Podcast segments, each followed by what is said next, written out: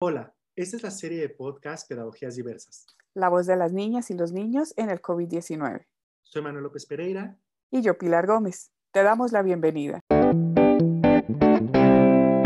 En este nuevo episodio conversaremos con el doctor Marco Delgado Fuentes.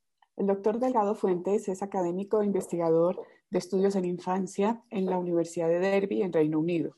Se especializa en el estudio y desarrollo de políticas de educación para la infancia temprana, en la transición de preescolar a la primaria y en el juego y desarrollo infantil. Marco, gracias por estar con nosotras. Gracias a ustedes por la invitación, es un gusto. En una de tus más recientes conferencias sobre el proceso de transición del preescolar a la primaria, mencionas que muchas niñas y niños, cuando llegan a la primaria, se sienten incapaces y excluidos por las formas de enseñanza institucionales. En estos momentos de confinamiento, ¿cómo podemos ayudar a que las niñas y los niños se encuentren el sentido, entender de todo lo que están aprendiendo en la escuela?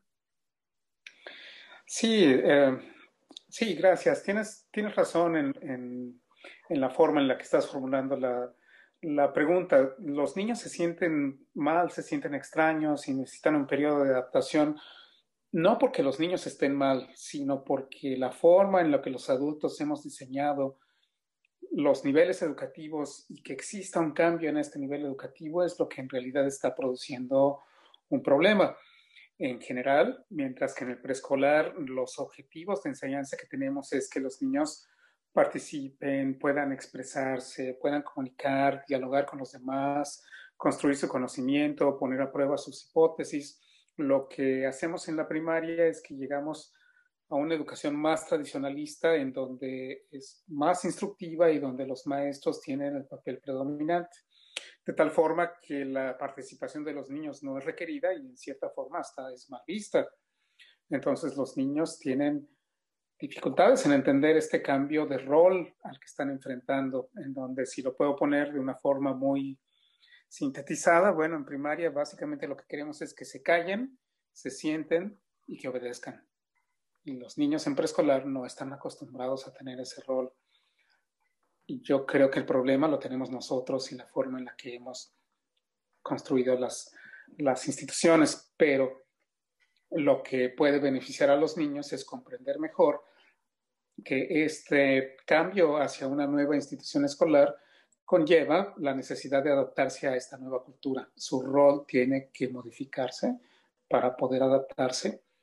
Y yo creo que es una lástima que se tenga que adaptar a un mal medio. ¿no? Ese, es el punto, pero tiene que sobrevivirlo. Así es que este, tienen que entender de qué se trata este nuevo medio y nosotros como adultos tenemos que ayudarles a entender la dificultad que existe. Es que muchos de nosotros como adultos recordamos tanto el preescolar como la primaria de la forma en que era cuando nosotros fuimos a estos niveles y han cambiado mucho. Entonces, la idea que a veces nosotros transmitimos a nuestros niños es equivocada porque se corresponde a una idea que ya es anacrónica, a una realidad que ya no existe. Entonces, tanto los adultos como, como los niños necesitamos entender mejor el sistema educativo para tratar de adaptarlo mejor y ojalá en algún determinado momento, también incidir en algunos cambios que sean benéficos para los niños. Marco, lo que mencionas que creo que es muy importante es esta parte tradicional con la que vemos la transición, bueno, la, parte de la primaria. Y creo que muchas cuidadoras eh, y cuidadores se preguntan o estaban preocupadas porque eh, estas niñas y niños que están en este momento en confinamiento y que van a hacer la transición de preescolar a primaria, sienten que no han aprendido lo que tienen que aprender, ¿no? Hay, un sentimiento de no aprendieron lo que institucionalmente o escrupuladamente se espera. Eh, pero sin embargo, tú comentabas que, hay un aprendizaje en casa que es muy importante, ¿no? ¿Nos puedes hablar más, más sobre esto? Sí, sí, por supuesto. Eh, yo creo que uno de los problemas que tenemos y que hemos interiorizado mucho es esta necesidad de que los niños comiencen a leer y escribir desde muy temprana edad.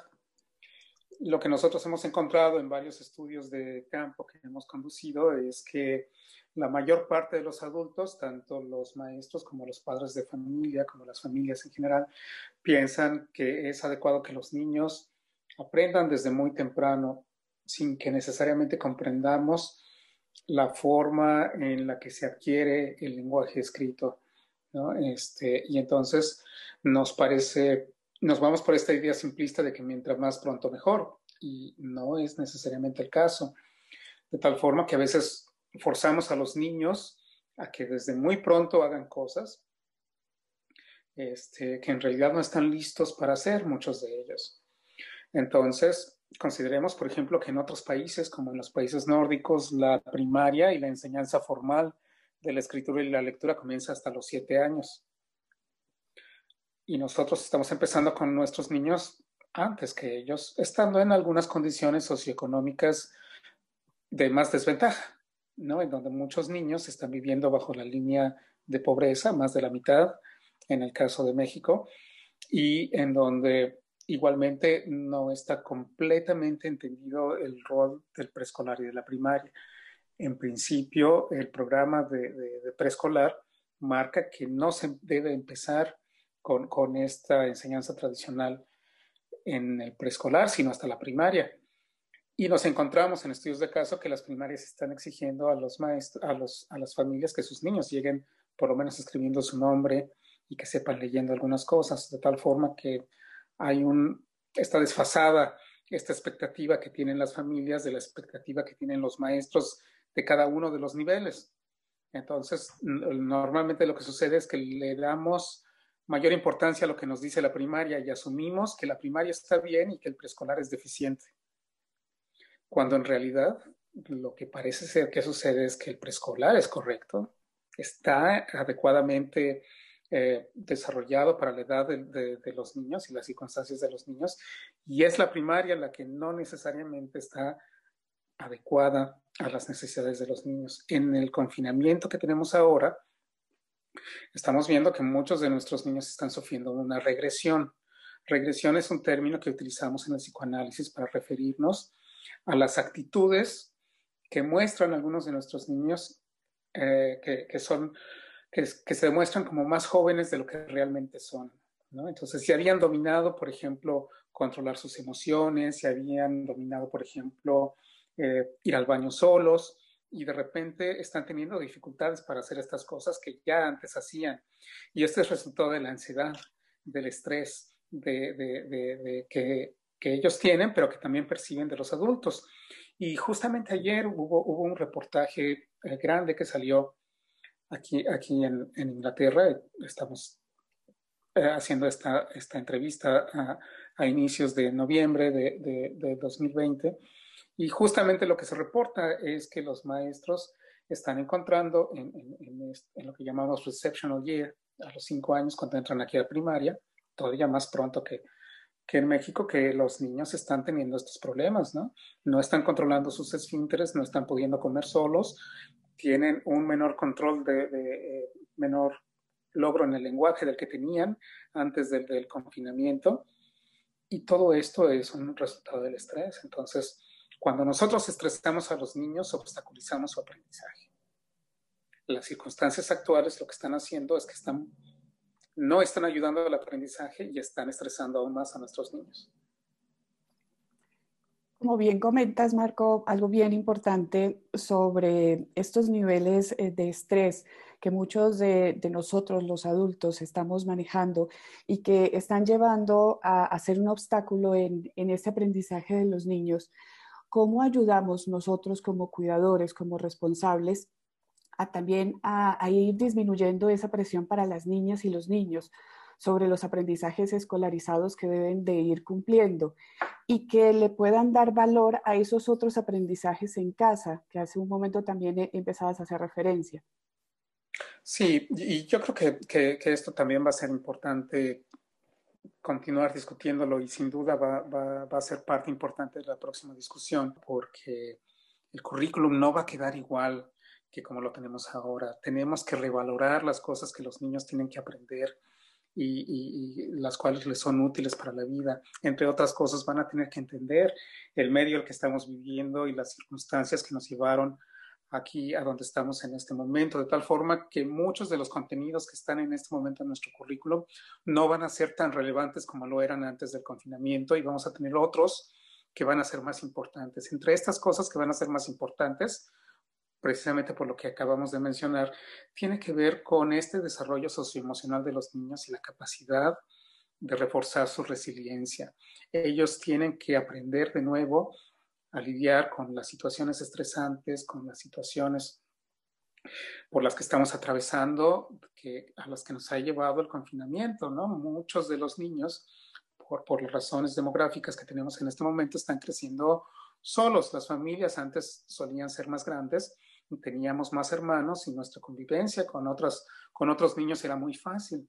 Durante el confinamiento esto no fue eh, precisamente la situación por la que la mayor parte de los niños pasaron. Muchos de nuestros niños están viviendo solos con sus padres, son los únicos niños, de tal forma que la parte social también está teniendo este, este reflejo en su, en su desarrollo. Las escuelas van a tener mayor importancia en ayudarles de nuevo a desarrollar esta parte social a la cual el preescolar está muy abocado, pero no así la primaria. Entonces, a mí me parece que la primaria va a tener que reformular esta parte. Por esos motivos, desde casa lo que podemos hacer son dos cosas muy importantes. Primero, ayudarles con esta parte emocional, con esta parte del estrés, con esta parte de sentirse solos, con esta parte de entender qué es lo que está sucediendo. Y lo mejor que podemos hacer es precisamente proceder con eh, las estrategias que ellos ya conocen, que la mayor parte de nuestros niños que están en preescolar son justamente las que conocen, son las participativas, son las de en donde nosotros nos hacemos preguntas, en donde conversamos para construir nuestro conocimiento, en donde eh, junto con nuestros niños conducimos eh, algunas pequeñas entrevistas hacia otras personas, hacia otros adultos, en donde entre los dos exploramos el Internet, aquellos que sean lo suficientemente afortunados de tenerlo en casa, eh, exploramos libros juntos y platicamos acerca de lo que dicen estos libros, y, este, y les permitimos a ellos expresar sus sentimientos, sus sentimientos dándoles el tiempo necesario. Entonces, es muy importante no adoptar estas conductas de la educación tradicional que son más comunes en la primaria, porque ellos no están acostumbrados a ellas todavía. Entonces, es más de acompañamiento, es más de conversación, es más aprovechando las oportunidades que los niños nos brindan con sus actividades que, eh, normalmente ellos eh, inician por, por sí mismos, como el juego, como la exploración de los libros, como la exploración eh, de los materiales que estén en casa. Por supuesto que lo que está sucediendo a través de la televisión también puede ser uno de los insumos que, que tenemos pero, pero es importante no tratar de reproducir nuestras ideas de lo que tenemos en la, en la primaria tradicional. Igualmente para los niños de primaria que están en primero o en segundo y que estamos previendo que muchos de ellos puedan tener esta regresión de la que nos hemos referido anteriormente, les va a ser más fácil reconocer estas estrategias que conocieron en el preescolar.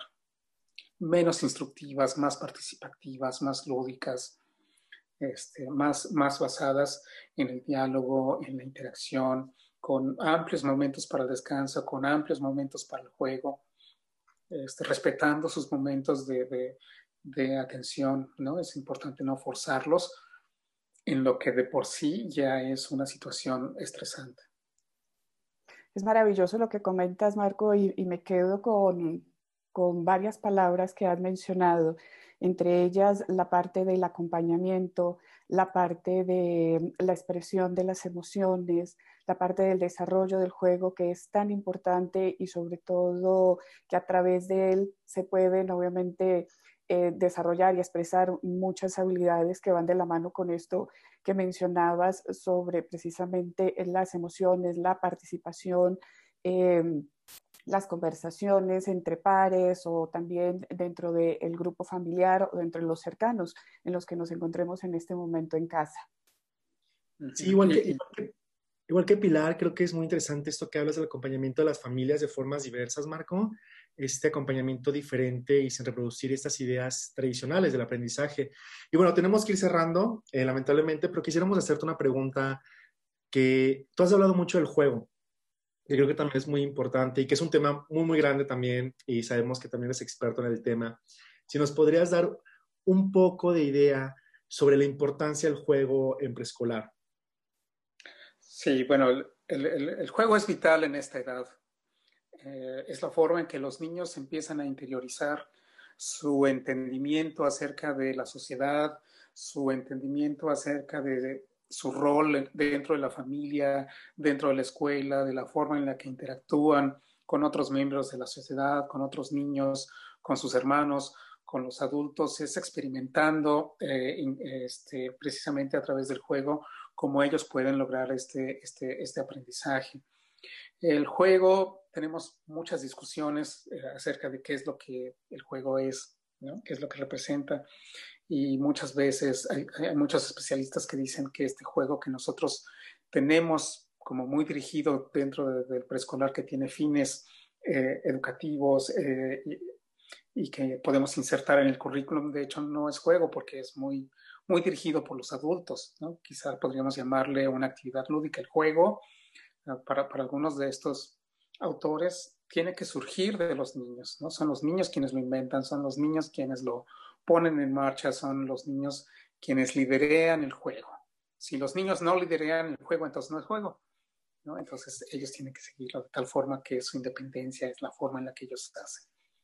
Y, y quizá una, una de las cosas con las que me, me, gustaría cerrar antes de que se olvide esta idea también es que como los niños han tenido poca posibilidad también de, de, socializar, algunos de los niños durante el confinamiento, en aquellos hogares en donde sí existe la, la tecnología digital y nosotros los adultos estamos interactuando, interactuando con los medios digitales este, a través de la computadora en donde nos vemos los demás, los niños quieren participar, los niños quieren ver a otras personas, no los castiguen, no los repriman están en su casa. Déjenlos participar y a quienes estamos del otro lado de la pantalla, invitemos a los niños a estar ahí. Ellos viven allí.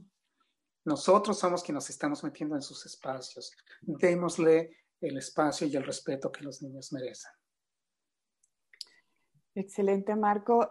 Y como siempre, pues eh, nos das como una, unas ideas eh, interesantes sobre cómo ir tomando consideración varios aspectos en, este, en estos momentos de depresión, de, de presión, no, de depresión, de estrés, y que es tan importante también, y resalto esta parte de la participación para las y los niños, respetando, como acabas de decir, sus espacios y, y sobre todo considerando que ellos también tienen que decir, tienen que expresarse y seguramente también ante esta situación se han vuelto muy creativos porque definitivo eh, tienen que sobrellevar también estas situaciones.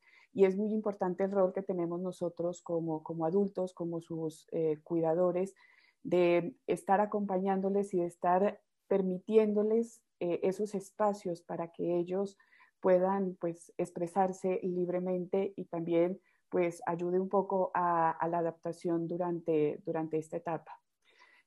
Pues ha sido maravilloso, te agradecemos mucho el que hayas estado con nosotras y pues bueno, veremos eh, la posibilidad de una siguiente oportunidad para seguir eh, profundizando más sobre este y otros temas de primera infancia. Con mucho gusto y muchas gracias. Gracias, Marco. Agradecemos tu compañía en este podcast. Nos vemos en el siguiente episodio de Pedagogías Diversas. Este podcast es parte del proyecto de investigación Ibero frente al COVID-19 de la División de Investigación y Posgrado y el Departamento de Educación de la Universidad Iberoamericana.